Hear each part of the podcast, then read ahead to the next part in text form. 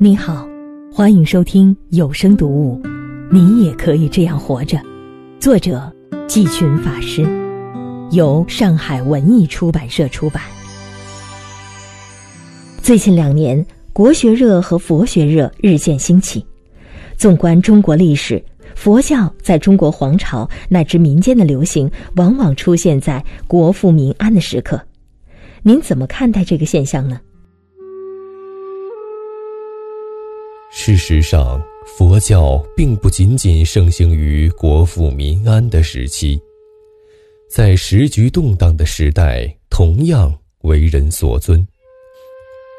我们耳熟能详的“南朝四百八十寺，多少楼台烟雨中”，就是对魏晋南北朝时期佛教大兴、寺宇林立的真实写照。在四起的战争烽烟中，在朝代的频繁更替中，人们格外缺乏安全感，这就特别需要内心的慰藉，需要寻求冥冥之中的护佑，从而使佛教信仰广泛流传，盛极一时。而在国富民安的岁月。人们在物质生活有了保障之后，则会转向更高的精神追求，促进文化艺术乃至宗教信仰的发展。同时，也因为社会安定，在佛教的理论研究和宗派体系建设等方面，都会有更多建树。如隋唐时期。高僧辈出，著述丰富，可谓汉传佛教发展的鼎盛阶段。这种文化回归与佛学兴起和中国的大国崛起言论有何关系？目前的文化回归和佛学兴起，代表了社会民众对精神生活的重视，也代表着整个民族的自信心。在逐步恢复，在相当长的历史时期，国人多以泱泱大国为傲，但在清末被列强打开国门之后，千百年来所形成的盲目自信近乎崩溃。在这样的态势下，很快走向一个视传统文化为腐朽的极端。似乎不破旧就无以立新，无以进步。经过百年来的曲折摸索和反思，人们逐渐在矫枉过正的冲动中冷静下来，以更为平和、客观的目光审视传统文化，重新发现其中蕴含的思想精华，由此产生认同。和回归，也是顺理成章的事了。至于大国崛起的言论，我并不是太了解。这种佛学热是一时的潮流和时髦，还是会成为常态呢？虽然目前的国学热和佛学热表现为一种潮流。同时，也伴随着潮流出现时必然携带的肤浅和喧哗。但我认为，经过一段时间的沉淀之后，这种潮流会逐渐向深度发展，成为一种常态。因为信仰代表着人类心灵的需求，代表着我们在世间。安身立命的支撑，是不可或缺的。即使在人们对宗教最为隔膜的过去几十年中，也从来没有离开过信仰。当人们发誓为实现共产主义奋斗终身的时候，这难道不是一种信仰吗？而改革开放以来，民众迅速转向利润最大化的功利追求，这种对财富的极度热衷和角逐，形成了规模空前的拜钱教，可以算是畸形的信仰。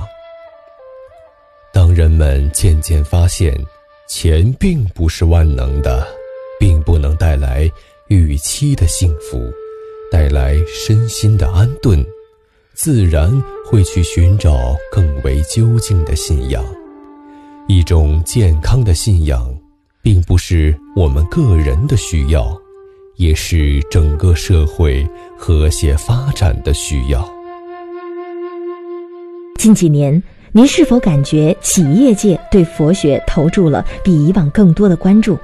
比如类似这次深圳清华 EMBA 班举办的活动，在您与企业家的对话中，您能否告诉我们这个群体对佛法产生兴趣的主要原因是什么？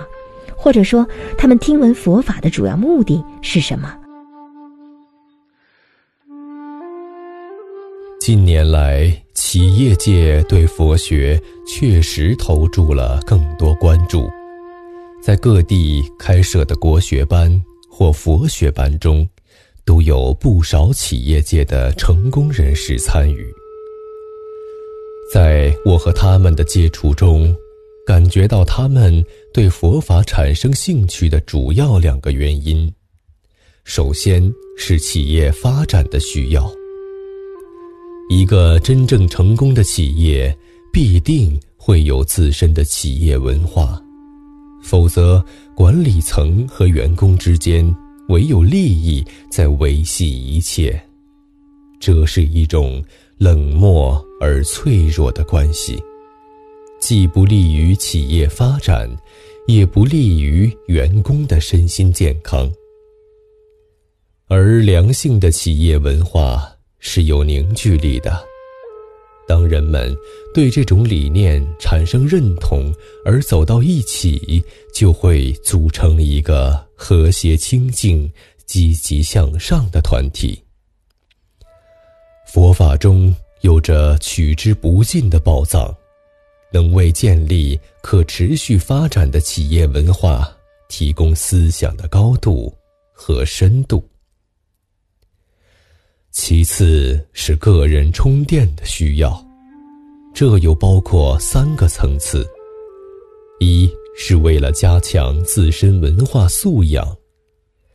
佛法是传统文化的重要组成部分，如果对佛法一无所知，就难以对传统文化有全面深入的认识。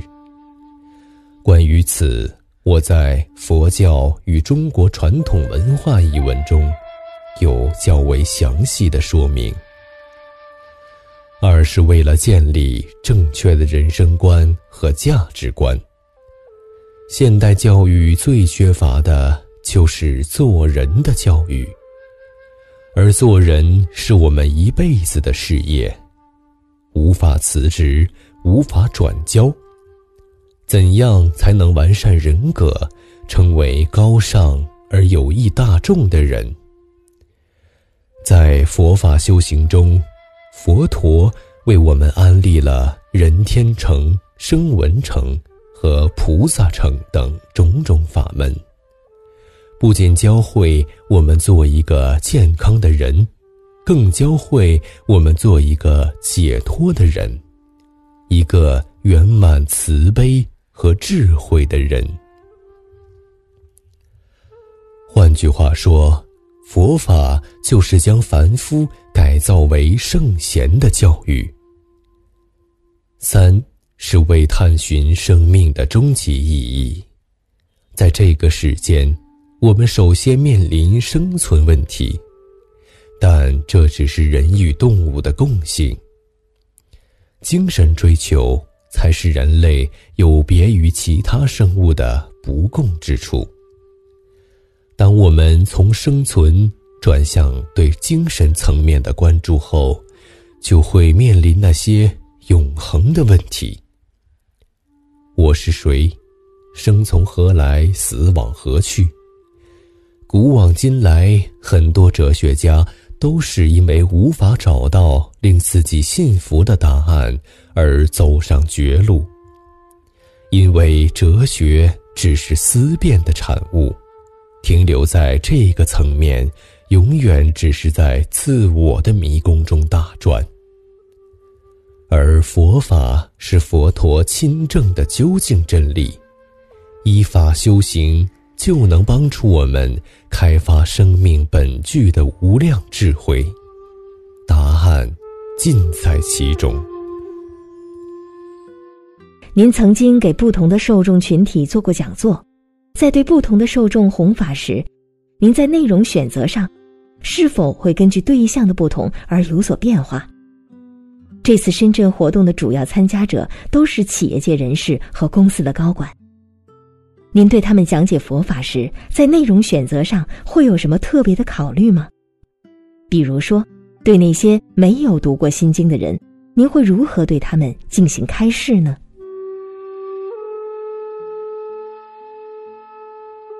佛教中有一个偈颂，叫做“诸恶莫作，众善奉行”。自尽其意，是诸佛教。所以说，止恶行善是每位佛弟子的基本行为规范。在佛法修行中，行善是贯穿始终的。在最初的前行阶段，就需要通过行善来积积资粮，培植福田。为其后的修行奠定基础，就像远行需要做好充分准备那样，学佛也需要有充足的资粮，才能远离委员，顺利前行。而佛陀是福智两足尊，成就了圆满的福德和智慧，所以。任何一个法门的修行都需要福慧双修，不可偏废。其中福德就是通过广修善行来圆满。这些年说到慈善，大家首先想到的就是捐款，可是同时也有很多企业家对这种强迫捐款的做法感到反感。按照佛法的理论，每个人都有他的善根。您对“慈善”二字有何更深层次的理解呢？佛法所说的善行，并不局限于捐款。在佛教中，布施包括财布施、法布施和无畏施三种。除了以捐款行财布施之外，还可以通过向他人。传授佛法智慧，或是生存技能等方式来帮助对方，或是通过自律及解救物命等方式使对方获得安全感。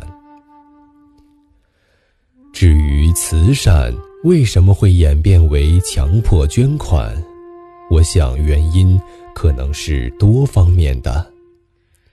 如果企业家们对社会有更多的感恩心和责任感，也就不会将扶贫济困、回报大众的善行视为压力，觉得是被迫为之。如果大众都能从我做起，尽自己所能帮助他人，也就不会有那么多的指责和抱怨。事实上，这种指责和抱怨往往不是出于利益大众的发心，而是种种复杂的不良情绪在作祟。这是双方都需要加以反思的。从佛教角度来说，人人本具佛陀那样的智慧德相。行善正是开发这种无限潜能的重要途径之一。从这个意义上说，利他和自利完全是统一的。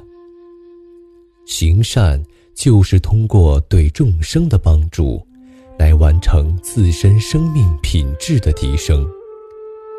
所以，行善不仅是付出，更是收获。就像那些有着稳定收益的投资。只要投入，必然带来日益增长的收获。如果认识到行善的利益，我们就会以欢喜心来面对每一个帮助他人的机会，因为这正是在为自己播种福田。企业家，尤其是成功的企业家，一直是承受心理压力巨大的人群。其实，中国很多古训都是蕴含着佛理的，比如“退一步海阔天空”。忍一时，风平浪静。心理学作为一门从西方传来的学问，这些年得到很多高层人士的追捧。你又如何看待佛教目前与心理学界的结合，以及这种结合对国人的影响？压力从哪里来？往往来自过高，甚至是盲目的期待。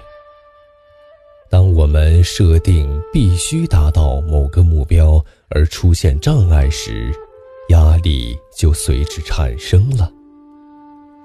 任何一种成功都是众缘和合而成，是众多条件共同造就的。其中，有我们可以把握的部分，也有我们无法把握的部分。佛教中有句话叫做“因上努力，果上随缘”，也就是说，在我们可以把握的部分尽力而为，至于最终结果如何，就顺其自然，而不是一味强求。倘能做到这一点，就不会构成什么压力了。任何一件事的成败。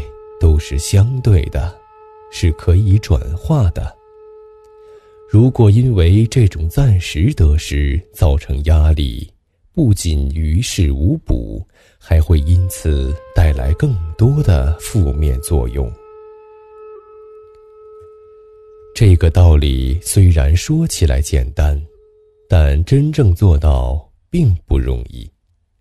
对于从未真正关照过内心的人来说，很难驾驭自己那颗野马般狂奔的心。即使想要放下，依然心事重重，一筹莫展。这就需要一些具体的对治方法。佛法是心性之学，对人生的烦恼困惑有着究竟的解决之道。心理学则代表顺应时代需求而产生的治疗手段，在形式上可能比较容易为人接受。这两个领域的交流和结合，能够起到相互促进的作用。在这个问题上，国外已经尝试多年，并取得一定成效。我相信，随着交流的深入，这种结合会使更多的人从中受益。因为心理疾病业已成为当今社会最为严重的隐患之一，并引起全世界的高度重视。心病还需心来医，唯有从心入手，才能从根本上。消除心理疾患。作为一个对佛教感觉亲切，但又不知从哪儿学起的初学者，您会推荐阅读哪些相关书籍呢？对佛教抱有好感的初学者也有不同类型。其一是希望通过学佛获得良好的心态和处世之道。在面对逆境时，能够从容面对，当下承担。对于这类人群，我觉得一行禅师、圣严法师、星云大师等很多当代大德的著述都会有所帮助。我也曾经出版过一系列人生佛教丛书，从佛法角度对财富、环保、道德等社会问题进行解读，并提供解决之道。其二是希望通过学佛提高文化素养，了解佛法理论。对于这类人群，可以从南怀瑾先生的相关著述入门。其中含有丰富的知识量，比较适合从文化层面来接触佛法的读者。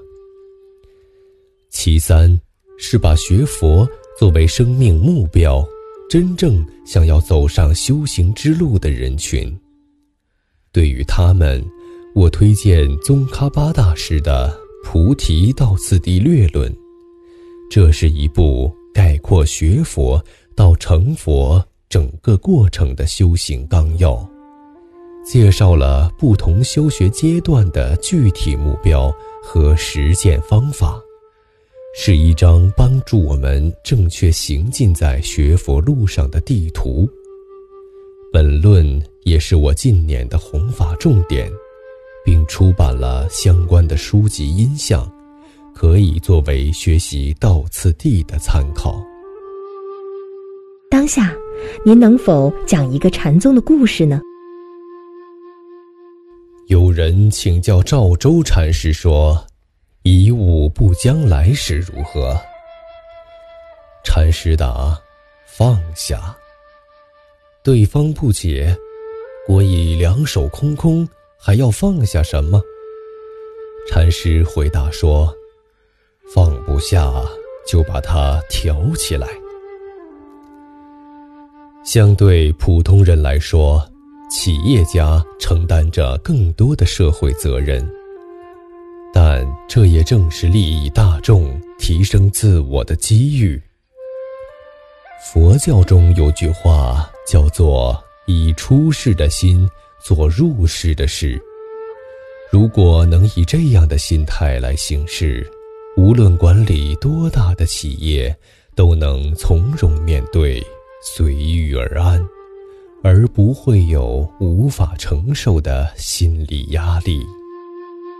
以上节选自有声读物，你也可以这样活着。更多详情，请搜索关注“找回自己读书会”微信公众号。下次见。